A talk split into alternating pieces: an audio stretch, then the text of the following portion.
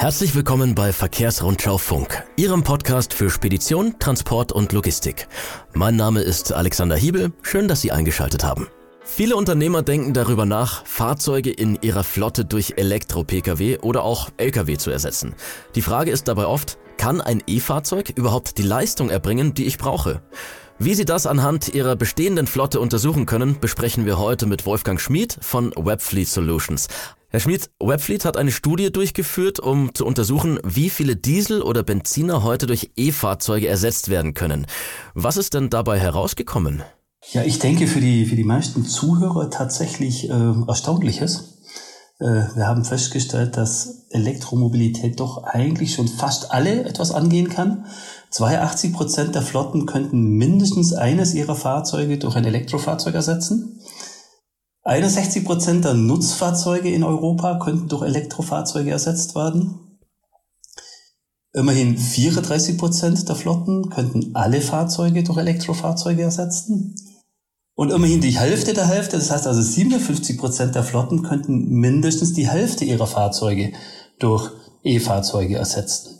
Wobei mir auch wichtig ist, dass wir als Telematikanbieter jetzt niemand in die Richtung äh, E-Mobilität reinreden wollen oder ähnliches. Ja, uns geht es vielmehr darum zu sagen, äh, wir können den, den Weg dorthin ebnen, wir können die Daten bereitstellen, so wie Sie gesagt haben, die eigenen Daten für das Unternehmen bereitstellen, um dort die Entscheidung für oder gegebenenfalls, falls Sie dann eben halt zu den 18, zu den anderen 18 Prozent gehören in Ihrem Fuhrpark, vielleicht dann eben halt auch gegen äh, Elektromobilität zu treffen. Ja, also ich, ich muss hier nicht äh, das hohe Lied der Elektromobilität singen, weil wir jetzt nur Elektromobilität machen. Wir sind für alle Flotten dann eben halt da. Ähm, aber es ist uns tatsächlich in diese, dieser ganze Gedanke Nachhaltigkeit und dort viele dieser Ängste wegzunehmen, die äh, zumindest auf Datenbasis eben auch ähm, unberechtigt erscheinen können. Ähm, das ist uns tatsächlich ein Anliegen und deswegen freue ich mich, mit Ihnen drüber zu reden. Also wenn ich jetzt als Unternehmer mir nicht sicher bin, ob eine Elektrifizierung meines Fuhrparks Sinn macht, dann kann ich mich da auch ähm, guten Gewissens an Sie wenden, Herr Schmid. Ja.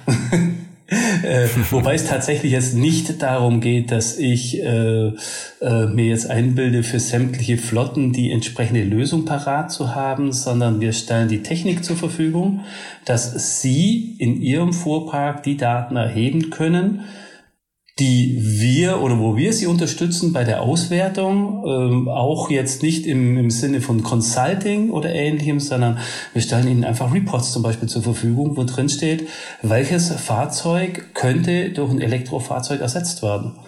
Und das ist tatsächlich auch das, warum, warum es mir so wichtig ist, äh, mit, mit, über alle Fuhrparks dann tatsächlich zu reden, weil es eben halt darum geht, diese Datenbasis im eigenen Haus zu schaffen um nicht eine Entscheidung für oder gegen Elektromobilität oder andere Antriebsarten aus dem reinen Bauchgefühl raustreffen zu müssen.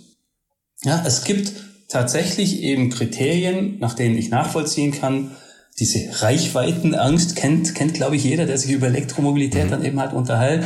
Ähm, es gibt einfach Daten, wenn ich auf meinen eigenen Fuhrpark schaue, wo ich feststellen kann, aufgrund der historischen Daten, aufgrund vielleicht auch der operativen Planung, vielleicht auch Änderung ähm, der, der Anforderungen, die auf meinen Fuhrpark zukommen werden, äh, wo ich dann immer sagen kann, was, was kann ich im Augenblick schon tun, was kann ich in Zukunft tun, wie stelle ich mich als Unternehmen auf, um diesen Herausforderungen und äh, vielleicht kommen wir auch später auch noch mit drauf, den äh, wachsenden Herausforderungen oder den anderen Herausforderungen, die Elektromobilität dann mit sich bringt, äh, tatsächlich gerecht zu werden, um dort das nicht nur das volle Potenzial, sondern dann eben halt auch das Einsparungspotenzial nutzen zu können. Und wenn man zwischen Pkw und Lkw unterscheidet, kann man da eine Tendenz feststellen, welches Fahrzeug sich jetzt da besonders für einen Wechsel eignet? Na, ja, also ich glaube, in der, in der langläufigen Meinung äh, sind, sind Pkw und äh, leichte kommerzielle Fahrzeuge doch deutlich weiter vorne. Dort gibt's mehr Modelle und äh, es gibt auch die entsprechenden Untersuchungen, dass es eben doch insbesondere jetzt beim schweren Lastkraftwagen schwieriger ist, äh, auf Elektromobilität umzusteigen. Was wir aufgrund von Kundenanforderungen mitbekommen, es ist aber tatsächlich mehr oder oftmals mehr der Wille des Unternehmens, äh, sich in diese, in diese Zukunft der Mobilität reinzubewegen. So sind insbesondere Busse sehr, sehr weit vorne was die, was die Elektrifizierung angeht, auch international dann eben halt weit vorne, weil dort natürlich oftmals auch als Auftraggeber der Stadt, die, äh, die Stadt, die Gemeinde, äh, das Land dahinter steht und dort ein gewisser politischer Wille auch äh, verdeutlicht wird, zu sagen, wir stellen auf Elektromobilität um, die Anschaffungszyklen relativ lang sind und sich deswegen die Leute schon sehr, sehr stark in diesem Bereich dann äh, mit Elektromobilität beschäftigen.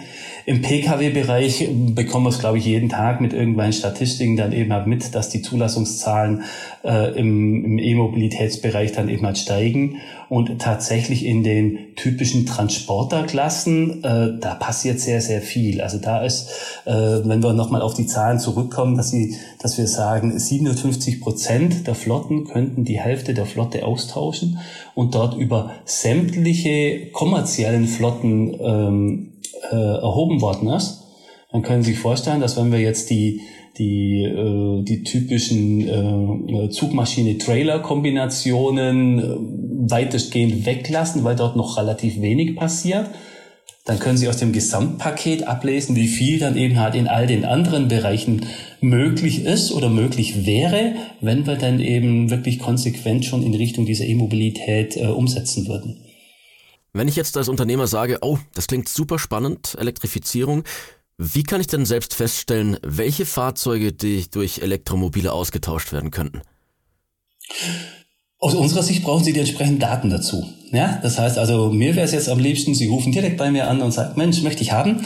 Ähm, dann kommt einer meiner Kollegen oder ich dann immer vorbei und wir reden dann immer drüber. Wir, wir bieten die entsprechenden ähm, Geräte an, um diese Daten, Ihre Daten für Ihr Unternehmen zu erheben, äh, bereiten über unsere Software as a Service die Daten so auf, dass Sie selber die Entscheidung mit einem guten Gefühl treffen können, was kann ich dann eben halt schon tun. Es geht dann natürlich nochmal deutlich weiter, wenn Sie jetzt an äh, die Verbote zum Beispiel in Innenstädten oder ähnliches denken. Da wird sich diese Mobilität auch nochmal ein Stückchen darüber hinaus entwickeln, als nur zu sagen, ich kaufe jetzt ein Elektrofahrzeug, weil ich eben halt Elektrofahrzeug cool finde. Ja, es geht es gibt tatsächlich weitere Anforderungen in dem Bereich, äh, die dann auch oftmals darüber entscheiden, ist es wirtschaftlich, ein Elektrofahrzeug anzuschaffen oder nicht. Und das hat nicht nur oder nicht immer mit Reichweite dann immer zu tun. Das mhm. hat oftmals auch damit zu tun, wo lade ich nach? Ja, wenn ich immer am Supercharger dann eben halt hänge, dann kann es doch mal deutlich teurer auch sein, wie wenn ich jetzt eben, äh, also auch wenn ich Total Cost of Ownership rechne, äh, wie wenn ich dann mit dem Diesel unterwegs bin. Wenn ich es schaffe, die Infrastruktur so zu bauen, äh, dass meine, dass meine Leute eben halt auch mal daheim laden können oder eben halt von der von der Solaranlage dann auf dem Dach äh, ihren Strom untertags dann eben halt ziehen, ähm, dann kann ich mit Sicherheit die, die größeren Kostenvorteile dann eben halt auch nutzen. Aber ein, ein sehr, sehr weites Feld, das mit Sicherheit jetzt auch die, den Rahmen dieses Podcasts sprengen würde. Aber es gibt ja dort auch wieder Partnerfirmen von uns, die sich dann mit sowas beschäftigen. Äh, Iodynamics äh, äh fällt mir gerade ein, wo es wirklich um Power Management geht. Ja, die also sagen, es geht nicht mehr nur darum, dass wenn jetzt abends die ganzen Elektrofahrzeuge reinkommen, dass die alle geladen werden, sondern in welcher Priorität wird geladen. Äh, welches Fahrzeug wird wie weit geladen, wenn ich auch die operative Planung, die wir wieder bereitstellen können, für den nächsten Tag mit reinnehme. Das heißt also, mhm. ich muss nicht jedes Fahrzeug jeden Abend auch voll elektrisch tanken, würde ich ja im übertragenen Sinne jetzt mit einem Dieselfahrzeug auch nicht machen. Ja, es, wenn jetzt nur ein Viertel raus ist und ich weiß, am nächsten Tag fahre ich nur 100 Kilometer, dann muss ich nicht unbedingt dann eben halt nachladen, was zum einen dann eben in der Priorisierung dieses Ladevorgangs natürlich helfen kann, zum anderen natürlich auch die, die Batterielebenszeit dann eben halt erweitert oder, oder besser hält. Und da kommen natürlich dann viele Themen eben halt mit rein, die, die aus diesem Bereich, ich kaufe mir mal ein Elektrofahrzeug, bis zu ich nutze Elektromobilität äh, wirklich optimal. Sehr, sehr viel mit Daten von uns dann immer gefüttert werden können. Äh, wie gesagt, wo Partnerunternehmen dann auch mit dranhängen und zu sagen, hey, wir können da noch mal mehr dann immer rauskitzeln. Und das macht die ganze Sache natürlich super spannend. Wenn es um die Frage geht, wie sinnvoll es ist, Dieselfahrzeuge durch Elektromobile auszutauschen. Welche Telematikdaten gilt denn da besonder, ein besonderer Augenmerk? Ja, also Reichweite haben wir angesprochen. Ja, Reichweite ist das, das Top-Thema, wenn wir an, wenn wir auf Elektromobilität angesprochen werden, dann ist immer, komme ich denn weit genug? Kann ich es denn immer machen? Auch hier mhm. oftmals äh, schon so, dass sich Unternehmen dieser Herausforderung stellen und und äh, Fuhrparkveränderungen vornehmen, ähm, auch Auslieferoptionen ändern, weil sie vielleicht mit der, mit der jetzt, wenn sie jetzt nur eins zu eins austauschen würden, nicht klarkommen würden. Also Reichweite ist ein ganz großes Thema. Dann denken Sie an Dinge wie Ladezustand. Ähm, wird im Augenblick geladen? Wie lange wird noch geladen? Ähm, äh, denken Sie dabei eben halt auch an die, äh, was ja oftmals passiert, dass wenn Sie eine Ladestelle auch zu lange belegen, dass dort durchaus Strafen dann eben halt anfallen. Auch das spielt eine Rolle.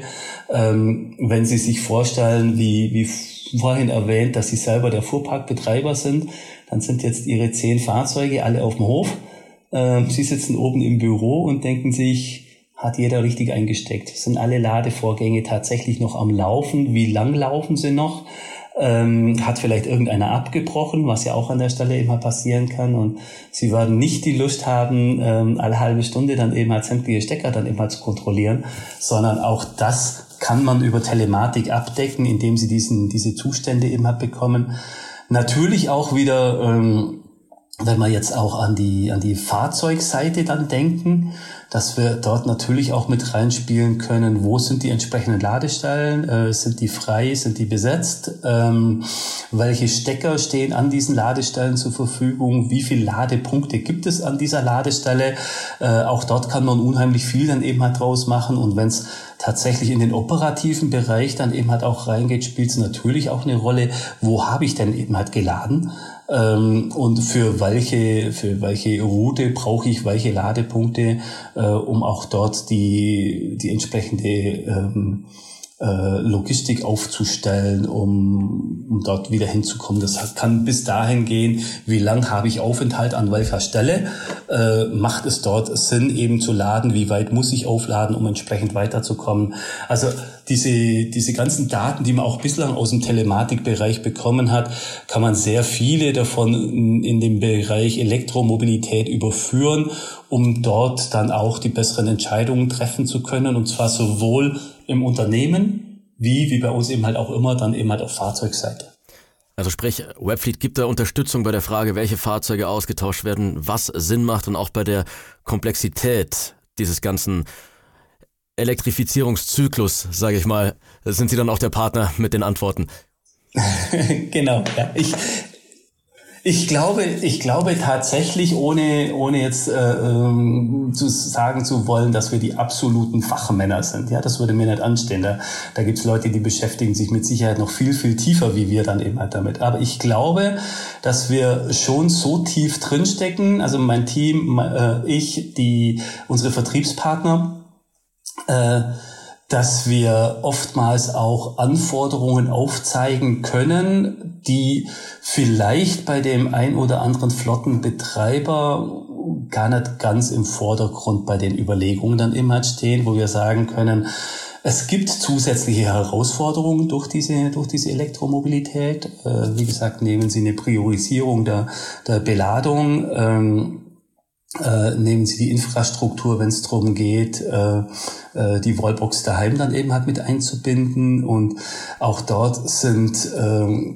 der vom aktuellen Stand noch viel, viel weiterführende Konzepte äh, schon angedacht. Ja? Also bidirektionales Laden ist zum Beispiel ein so ein Bereich, über den sich momentan noch relativ wenig Leute unterhalten. Aber es kann durchaus sein, dass wenn sie in, von, ihrem, von ihrem Flachdach von der Firma untertags den Strom ziehen, äh, in ihr Auto rein, dass das dann eben halt abends auch genutzt werden könnte, um ihren Fernseher zu betreiben. Ja, nur mal so als Gedanke eben halt weitergespielt. Äh, ich sage unseren Kunden immer, ja, wir erfüllen ihre Anforderungen und normalerweise ist niemand böse, wenn wir ein bisschen mehr können. Und das zeigen wir dort eben halt auch auf, dass wir sagen, ja, wir sind in dem Thema mit drin. Ähm, wir profitieren natürlich auch ein Stück weit aus den Erfahrungen aus den Ländern, die mit Elektromobilität auch noch mal ein bisschen weiter sind als wir jetzt hier im Dachbereich.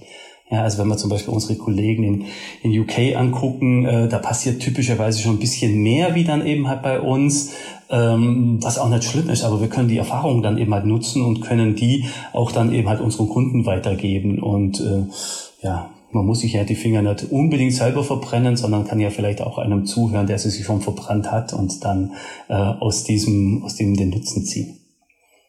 Mhm. Wie sieht's beim Telematiksystem aus?